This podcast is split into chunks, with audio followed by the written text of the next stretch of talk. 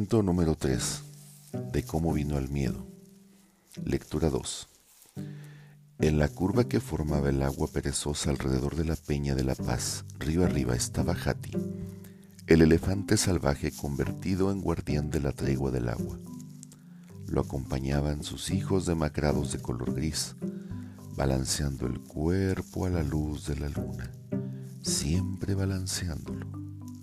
Un poco más abajo se miraba la vanguardia de los ciervos, más abajo aún los jabalíes y los búfalos salvajes. En la orilla opuesta donde los árboles llegaban hasta tocar el agua, estaba el lugar aparte destinado a los carnívoros, el tigre, los lobos, la pantera, el oso y los demás. En verdad que el peso de una sola ley nos gobierna ahora, dijo Bagheera al vadear la corriente y mirando las filas de cuernos que chocaban unos con otros y los inquietos ojos que se miraban en el lugar donde se empujaban los ciervos y los jabalíes. Buena suerte a todos los de mi sangre, añadió, y se tendió cuán larga era con uno de sus costados fuera del agua, y luego dijo entre dientes, Buena suerte sería la del que pudiera cazar aquí y no ser por eso que se llama la ley. Estas últimas palabras no, pasaron inadvertidas al oído finísimo de los siervos, y un rumor de azoramiento corrió a lo largo de sus filas. La tregua del agua, la tregua del agua, acuérdate de la tregua, exclamaron. Que haya orden, que haya orden, dijo con voz gutural Hati el elefante permanece la tregua del agua. No es hora de hablar de casa. Sí lo sabré yo, respondió Bagheera mirando río arriba. No devoro más que tortugas. No soy sino una pescadora de ranas. Ah, ya. ¿Quién se alimentará únicamente de ranas? También nosotros quisiéramos que así lo hicieras. Eso nos gustaría mucho, replicó bailando un cervato nacido aquella misma primavera, y al cual Bagheera no le hacía gracia alguna.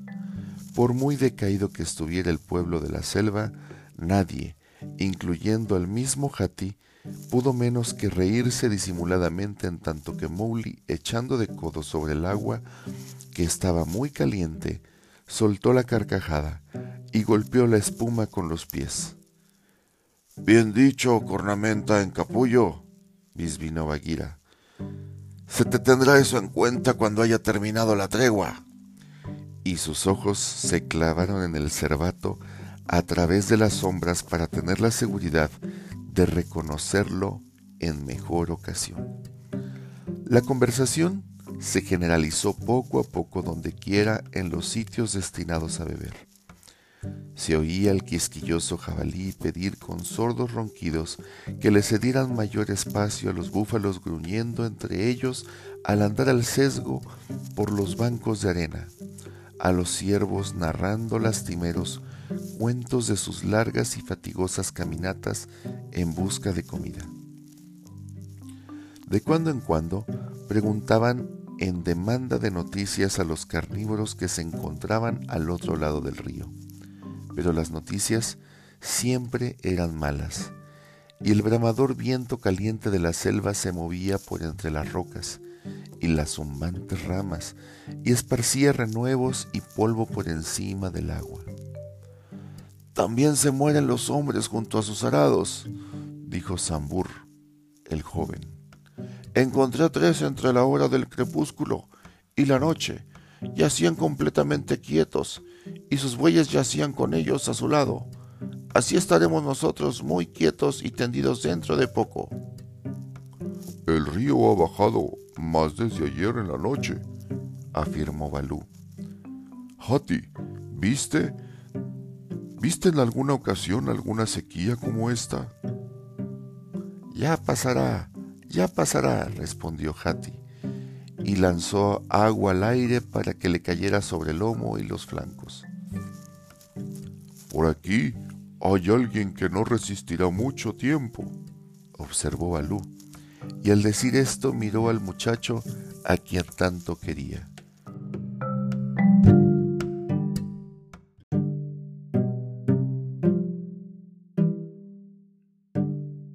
¿Quién? ¿Quién? ¿Yo? Exclamó indignado Mowgli sentándose en el agua. Yo no tengo pelo largo que me cubra mis huesos. Pero, ¿y si te quitase a ti la piel, Balú? Tan solo de pensar en esto, tembló Hati, y Balú dijo con aire severo. Hombrecito, no está nada bien que le digas eso a un maestro de la ley. Nunca nadie me vio a mí sin piel. No quise decir nada malo, Balú, sino tan solo que tú eres, digámoslo así, como como un coco con cáscara, en tanto que yo como un coco sin cáscara. Ahora bien, la cáscara parda que tú tienes... Mowgli se encontraba sentado con las piernas cruzadas, hablando como de costumbre, con el dedo levantado, cuando Bagheera alargó suavemente una pata y lo tiró de espaldas en el agua.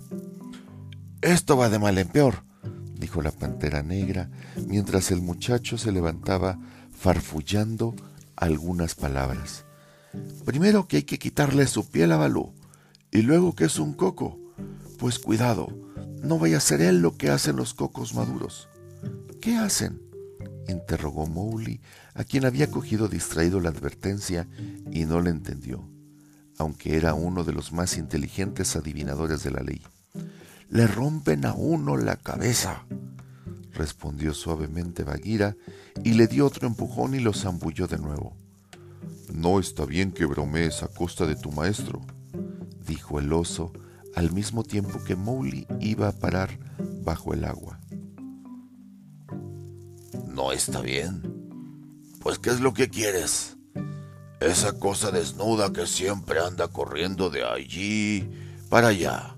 Bromea como si fuera un mono con quienes en un tiempo fueron buenos cazadores, y nos tira de los bigotes a los mejores de entre nosotros por juego. Quien habló así era Sher Khan, el tigre cojo que descendía hacia el agua.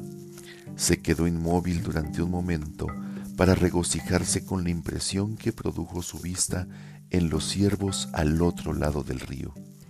Luego, dejando caer la cuadrada cabeza llena de arrugas, empezó a beber a y rezongó. La selva no es ahora sino un criadero de cachorros desnudos. Mírame, hombrecito. Miró Mowgli. Mejor dicho, clavó los ojos tan insolentemente cuanto pudo.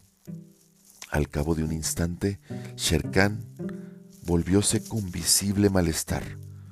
Hombrecito por aquí, hombrecito por allá. Rugió sordamente en tanto que seguía bebiendo.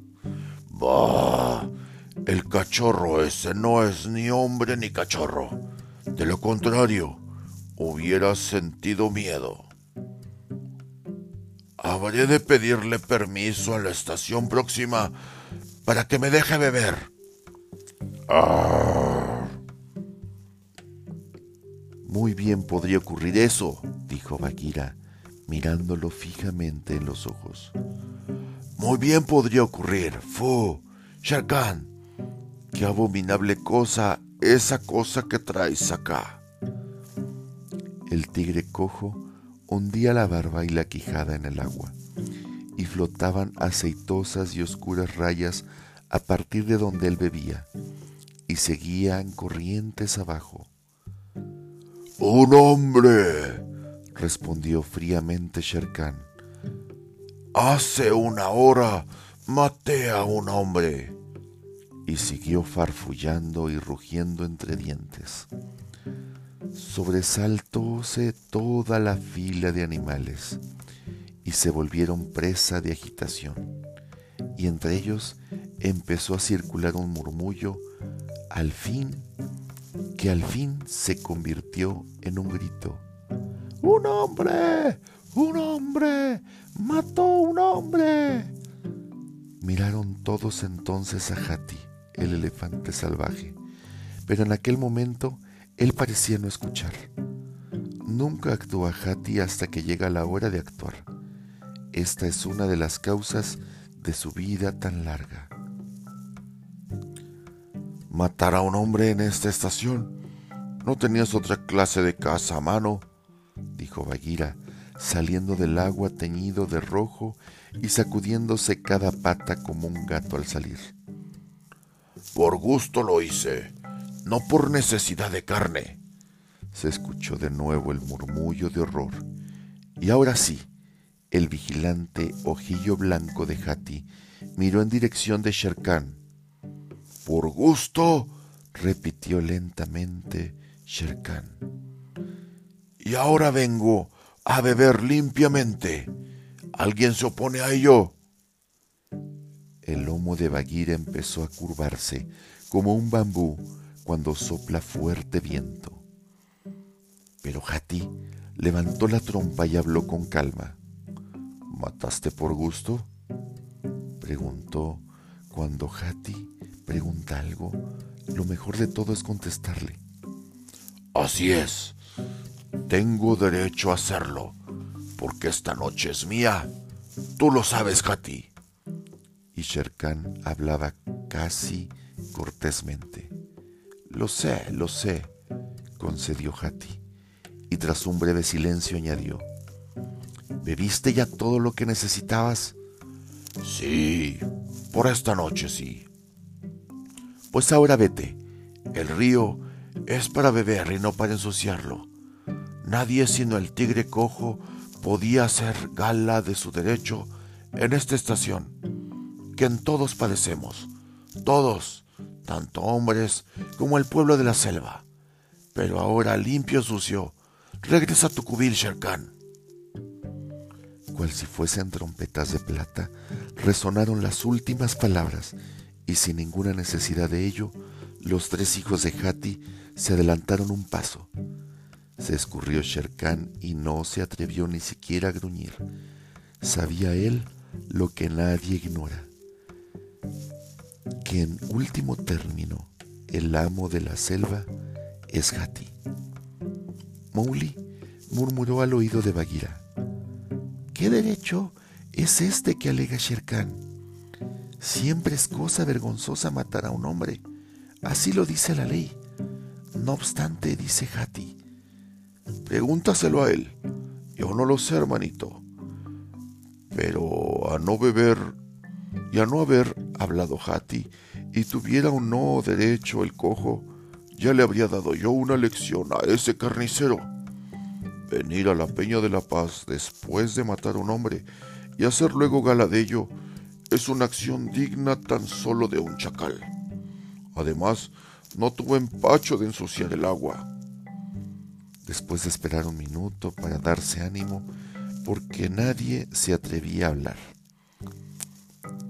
Y Hati directamente no decía absolutamente nada. En ese momento, Mowgli gritó: ¿Cuál es ese derecho que alega Sherkan, Hati? Hallaron eco sus palabras en ambas orillas. El pueblo de la selva es curiosísimo y acababan de presenciar algo que nadie parecía entender excepto Balú, que se mostraba muy pensativo. Es una historia antigua, dijo Hati. Es una historia más vieja que la selva. Estén atentos, callen todos, en esta y la otra orilla, y contaré la historia.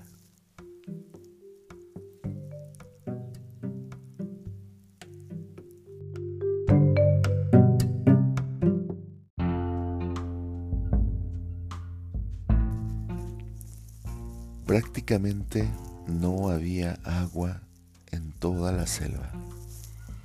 Todos los animales sufrían de hambre y de sed. Sherkan había matado a un hombre y se jactaba de ello.